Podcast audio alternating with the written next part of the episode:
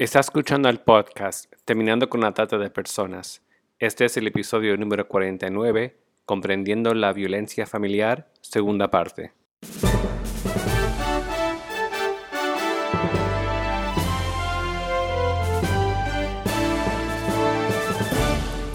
Bienvenido al podcast Terminando con la Trata de Personas. Mi nombre es Gilbert Contreras. Y mi nombre es Virginia Contreras. A través de nuestros episodios, que se emitirán cada dos semanas, buscaremos empoderarlo a usted con herramientas para estudiar el asunto, ser una voz y hacer una diferencia para terminar con la trata de personas. Bienvenidos al podcast Terminando con la trata de personas. En esta segunda parte de Comprendiendo la violencia familiar, Adriana Ocampo la psicóloga social, magíster y profesora sigue dialogando con Virginia acerca de la problemática de la violencia familiar y el lugar que las comunidades de fe tienen para concientizar, prevenir, intervenir y restaurar tanto a víctimas como a victimarios. Adelante, Virginia. Adriana, nos estabas hablando entonces acerca del perfil del violento. Cuando hablamos del perfil del agresor, a veces nos cuesta creer el relato entonces viene la persona y nos dice, mi esposo es violento, mi esposo me pega, mi esposo me insulta, y nosotros no creemos el relato, porque la violencia es dirigida. La violencia tiene el perfil de violento, decíamos, busca complementarse en un cierto perfil de víctima. Entonces, esa persona que es el galán, mm. ¿sí? la seductora, eh, el que todos quieren, el que llega y es el más simpático, el que es la, vida de la fiesta, la vida de la reunión, y que es exitoso tal vez, y que es, eh, comprador como persona, ¿no? que todos amamos, queremos, en el hogar es victimario. Entonces el perfil eh, se esconde mucho de los otros. Mm. Por eso nos cuesta tanto creer los relatos. Por eso hay que abrir mucho los ojos. ¿sí? Dentro del perfil vamos a ver un manipulador, se va a victimizar frente a los demás. En lo cotidiano vamos a ver, ya sea la esposa con el esposo, el esposo con la esposa, con los hijos, entre hermanos, vamos a ver descalificación. Esto es un, un síntoma, un, disparador constante, ¿no? La descalificación, mm. eh, la burla continua. También va a culpar a otros por la ira, vos me pones así, ustedes me ponen así, lo que pasa es que mi jefe me trata mal, ¿sí? La culpa es de los demás. Mm. Estos discursos vamos a escuchar. Tiene cambios de ánimo muy marcados, entonces intrafamiliarmente es una cosa, en la vereda es otra cosa, por eso tan difícil a veces descifrarlo. Se cree el dueño de la razón, gente totalmente creída en, que tienen la razón. Es un discurso autoritario, un discurso unilateral. Sí, monólogo. Monólogo constante, sí. Perfeccionista, competitivo, estas cosas van sumando para crear un perfil. Como les decía hace un ratito, muy seductor, muy amoroso, con todo menos con la víctima. Entonces la diferencia se va marcando. En el, en el hacer cotidiano, la vida cotidiana se marca. Obsesivo por los logros, por el éxito, va a minimizar la consecuencia de lo que hace. No es para tanto, no te pongas así. Claro. Este, es, que vos sos muy sensible, es que sos un nene y no entendés nada, yo lo hago para que vos te eduques de buena manera, va a justificar lo que hace. Sabés que cuando estudié en Canadá, el decano de donde estudiaba, él siempre que iba a contratar a un profesor, o sí, sobre todo un profesor, ¿no? Él siempre le decía que venga a la entrevista con su esposa porque él siempre quería ver eh, a la esposa, no solo escuchar, porque bueno, siempre hay un mucho narcisismo y ego cuando alguien quiere conseguir un trabajo en una universidad pero él siempre dice que él observaba la postura corporal de la mujer mientras él hablaba, le miraba eh, su rostro, después eh, por un tiempo si había actividades sociales en la facultad, él prestaba atención en cómo él se manejaba, pero la miraba a ella, o sea, todo lo que estás diciendo, de tener... de cómo, cómo el otro responde para ver la realidad de lo que no vemos dentro del hogar. Es que es el complemento, como es, es, una, es un vínculo así, es eh, el complemento es esta disparidad en, el poder, el poder como dominio y el poder como la posibilidad de ser uno mismo. La víctima lo pierde. Y qué bueno esto, ¿no? De poder observar al otro cuando tenemos sospecha mm. de que hay una, una persona con un cierto perfil violento. El entorno, los hijos. Me ha pasado con, con personas o matrimonios que tienen un discurso de unidad que en realidad no es tal y vos mirás a los hijos y los hijos contradicen ese discurso. Claro. Entonces, eh, sí, el entorno de la familia siempre nos va a dar un plus de información. También vamos a tener eh, que se muestra como el perjudicado. En realidad las cosas se las hacen a, él como, como víctima. ¿eh? El perjudicado, la perjudicada en realidad es ella o él la disociación que les decía hace un ratito entre lo privado y lo público es, terrible. Mm. A veces son los nenes, muchas veces son los nenes los que dan información acerca de esto. ¿sí? Las maestras de escuela bíblica sabemos de estas cosas. Eh, yo a veces le digo a los obreros, obreros, nosotros los conocemos más por sus hijos en las clases de escuela bíblica que en otro lugar. ¿eh? Así que los niños cuentan, pero mi papá no es, ah, en mi casa no es así, ay, pero mi mamá. Entonces, los discursos, las palabras de los niños eh, nos hablan muchísimo acerca de lo que viven y de esta dicotomía entre lo privado y lo público. Mm. Eh, vamos a ver alguien que expresa mucha ira ir en, forma de enojo eh, por situaciones pequeñas, enfados, cuando uno dice, bueno, este monto de ira no es compatible con el hecho. Claro. Eh, bueno, ahí, tenemos que abrir los ojos, ¿no? La mentira, el ser inflexible, rígido, perfeccionista, intolerante. Mm. estos son datos acerca de una persona que puede ejercer violencia. La rigidez, la intolerancia al error del otro. Mm. Y esto se filtra en todos nuestros discursos, se filtra. La palabra dice que de la abundancia del corazón habla la boca. Mm. Y tenemos que ver lo que la boca va hablando, nos da datos acerca de lo que hay en el corazón. Y bueno, a veces también hay abuso de drogas, alcohol, eh, y esto opera como un potenciador de la violencia, ¿no? Y, fundamental la, la dirección que toma la violencia. Si nosotros queremos operar sobre esta realidad como iglesia, como escuela bíblica, eh, nosotros tenemos que ver hacia dónde se dirige, cuáles son las contradicciones que vemos en el obrar del supuesto violento, ¿no? Porque tenemos que tener pruebas. Pero bueno, ese sería el perfil del agresor. Sí.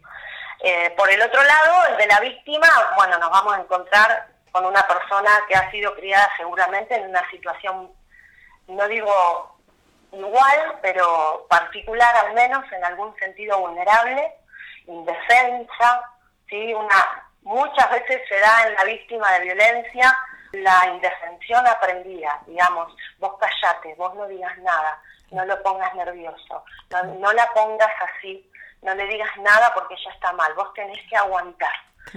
Cuando un adulto te reta, vos te callás y haces lo que diga. Y eso es un doble discurso muy peligroso que a veces les damos a nuestros niños, porque muchas veces tenemos que educar al niño para que diga que no cuando el adulto le hace algo que no quiere. Entonces, esta indefensión aprendida es muy peligrosa y la vemos en el perfil de la víctima. Mm. Un sentido de rechazo, de abandono, la víctima a veces decimos, ¿por qué busca? ¿Por qué vuelve a buscar si salió de ese vínculo? ¿Por qué vuelve a buscar este perfil? Porque aprendió, eso porque se ha sentido abandonada o rechazada, necesita sentir que tiene algo de valor, necesita que alguien la... Yo atendí a una víctima de abuso que me decía, vos me vas a creer, pero yo esperaba al abusador eh, porque era la única persona que me hacía sentir amada. Creo que en el podcast que hicimos de abuso esto lo comenté, porque es muy fuerte para mí como ejemplo, ¿no? Y en, y en el caso de las víctimas de violencia, se da esto también. Él me cela, él no me deja salir, él a veces me empuja, pero me hace regalo. En casa nunca lo recibí. Claro. Entonces, bueno, peligroso este, este recorrido, ¿no? Que empieza a ser la víctima. Experiencias de rechazo en la niñez, muy factiblemente es que se ubique en un, lugar de víctima. Mm. Eh, poco sentido de valor personal, mm. no merezco otra cosa, es lo que merezco, eh, para lo que soy está bien, ese es perfil de, víctima, ¿no? Involucra en relaciones de codependencia. Claro. Busca, uno a veces dice desde la propia ignorancia de cómo se desarrollan estos procesos, no nos puede pasar a todos. busca, busca ese tipo de hombre, busca ese tipo de mujer. Es que lo que busca es esta codependencia porque aprendió a vivir así. Claro. Por eso, por eso es tan fuerte el trabajo que tenemos que hacer desde la niñez en la construcción de la identidad. Mm. Eh, de saber quiénes son en Dios los niños mm. eh, y el valor que tienen, porque un niño que y un adolescente que va siendo criado en el propio valor personal como hijo de Dios, criatura de Dios, creación de Dios, adoptado por Dios, eh, no se va a parar en el lugar, no, no va a aceptar ese rol de víctima. Otra cosa que pasa con, con la víctima es que sufren trastornos de amnesia. Es un mecanismo de defensa, de sobrevivencia. Es la forma de sobrevivir. Sí. Claro, es para sobrevivir, es la forma de un mecanismo defensivo, ¿no? Entonces, nosotros tal vez al atenderlos, acompañarlos en el proceso, les, les recordamos algo o les mencionamos algo de lo cual hablamos hace seis meses, tres meses, y la víctima nos dice que no lo recuerda. Y es real que no lo recuerda, mm. porque está en el inconsciente como mecanismo de defensa, la barrera de la resistencia, ahí para que este, para que eso no salga bien y, y tiene amnesia del suceso. Bueno, esto también es parte del perfil. Alguien complaciente, que busca todo el tiempo agradar a los demás, mm. ¿eh? que no ha sido amado, que no ha sido valorado, como decía recién, que no ha sido aceptado. Y bueno, tal vez no le importe tanto un golpe si lo acompañan en la vida, si no se va a quedar solo. Eh, entonces empieza a complacer al agresor. Y, y, algo importante es que tratan de ganarse el amor. Mm. Parece ilógico, pero a través del aceptar la violencia tratan de ganarse el amor. Gente que trata de agradar al otro siempre, que busca que la amen, eh, que trata de ser este, simpático, agradable, que dice todo que sí, eh, que esto no, cuenten conmigo, yo hago lo que vos quieras, vos decime, como vos me digas, yo lo hago. ¿Sí? Esto que a veces uno dice, wow, qué agradable. Eh, bueno, pero es necesario poder decir, no, esto no me gusta, no, a esa hora no puedo es, importante esta demarcación de límites propios y ajenos. Cuando eso no está, podemos estar frente a un perfil. Ahora, ¿cuánto, eh, cuánto trabajo y qué bueno para, eh, como estás indicando, desde la escuela bíblica, el dar herramientas a nuestros niños precisamente para poder decir estos no, para poder también marcar eh, límites, ¿verdad? Sí, totalmente. Si nosotros podemos romper con esta conducta aprendida, porque decíamos hace un ratito, ¿no? Que es esa indefensión aprendida, esa naturalización. Cuando nosotros en la escuela bíblica le ponemos el nombre a las cosas que tienen, ellos mismos, esto de los vínculos, esto del trato, lo ven, lo ven con las señas en la escuela bíblica, ven la diferencia y uno empieza a trabajar nuevos valores, a edificar una identidad sana, a romper los paradigmas enfermos, violentos, y el niño, la niña, el adolescente absorbe esto, absorbe, lo necesita, pero bueno, es también una tarea muy fuerte de presentarnos como modelo. Por eso es, es un tema tal vez aparte, pero siempre nosotros tenemos que ir trabajando algo que dice alguien que no es cristiano, pero que es fabuloso en esto de leer la violencia, que es Michel Foucault, que habla de las microviolencias. Mm. Nosotros a veces practicamos muchas microviolencias, mm. muchas pequeñas cosas que vulneran al otro. Esto de lo haces porque yo te lo digo, no importa si querés o no. Eso es una vez. Eso la seño, la mamá, el papá, lo puede decir una vez, dos veces, para marcar un, rango de autoridad. Claro. Acepto, acepto entre comillas. Pero cuando esto, estas microviolencias se potencian, se multiplican, se suman, vulneran la identidad también. Entonces nosotros también tenemos mucho para trabajarlo, pero bueno, es, un desafío precioso. Hemos hablado entonces del perfil del violento o la violenta, de la víctima y tal vez preguntarte cómo se reproduce esto en la familia, aunque algo es mencionado. Sí, pero hay algunos conceptos importantes acá, las consecuencias ¿no? de esta reproducción, cómo se da. Son dos conceptos que es violencia cruzada y un concepto que se llama cascada. Con la imagen de una cascada explicamos un poquito lo que es la violencia en la familia. Cuando hablo de cascada, cuando se habla de cascada es de esto de marido recibe un acto de violencia, por ejemplo, de su jefe. Como no puede ejercer violencia a su jefe, ejerce violencia a quién? A su mujer y a sus hijos, o a su mujer. Como la mujer no puede multiplicar la violencia hacia el marido, la multiplica hacia los hijos. Mm. Ahí se da el efecto de cascada. Como los niños no pueden insultar o pegar a la mamá, ¿qué hacen? Se pelean entre ellos. Y mm. si no se pueden pegar entre ellos, le pegan al gato. Lo que te iba a ¿Eh? decir, que hemos visto casos de maltrato animal que era precisamente por sí esto es lo que mi papá le hace a mi mamá claro tal cual porque no lo puede multiplicar hacia el, adulto mm. pero sí puede ejercerlo sobre otro más débil un niño menor un hermano menor un primo o un animal mm. entonces el efecto cascada es algo que tenemos que observar porque tal vez además tratamos como violento al niño pero el niño está multiplicando lo que a su vez recibe de la madre y la madre a su vez multiplica lo que recibe del esposo. Entonces, si no trabajamos la estructura, no va a haber restauración. Mm. Eso es el efecto cascada. Otra cuestión en cuanto a cómo se reproduce la violencia en la familia es cuando, porque no puedo pegarte a vos, que rompo las cosas. Eh, no hay un solo miembro de la familia con moretones, por mm. ejemplo, pero no hay muebles en la casa. Así, literal literal. Increíble. ¿sí? No hay muebles, porque la reproducción de la violencia se da en ese ámbito. Mm. Entonces, a veces no te pego a vos, pero te rompo tus pertenencias. Y qué difícil es que me crean claro. cuando no hay un moretón. Pero, pero ¿por qué? Porque no estamos entendiendo que la violencia se da a ver en un montón de áreas. Entonces, eso es algo más. Y, por último, en esto de la reproducción, es la violencia cruzada. Yo atendía a una mujer que había sido testigo de la violencia del padre hacia la madre y ella me decía, yo me prometí a mí misma que cuando creciera, si yo iba a estar con un hombre violento, yo le iba a pegar, o sea, si yo iba a estar con un hombre y amagaba pegarme, la primera que le iba a pegar iba a ser yo. Mm. Y ella eligió un hombre violento.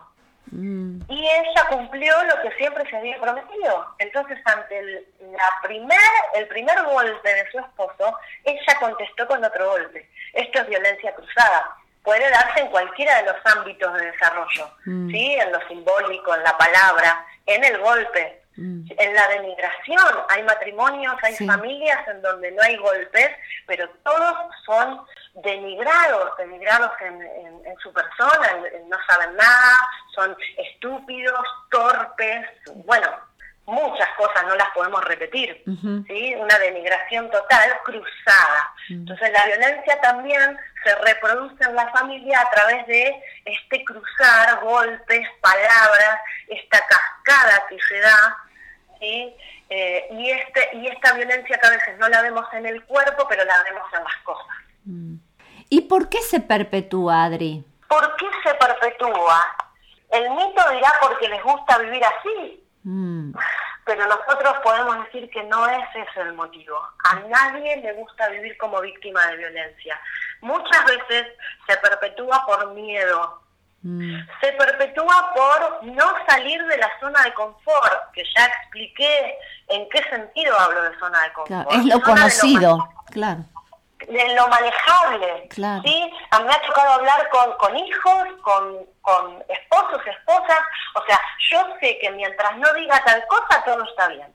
Yo sé que cuando se levanta con el pie izquierdo, yo no le tengo que hablar. Yo sé que cuando tuvo problemas en el trabajo, y tengo que callarme. Y así venimos, hace 20 años que estamos así. Pero bueno, bueno, no, podemos vivir mejor.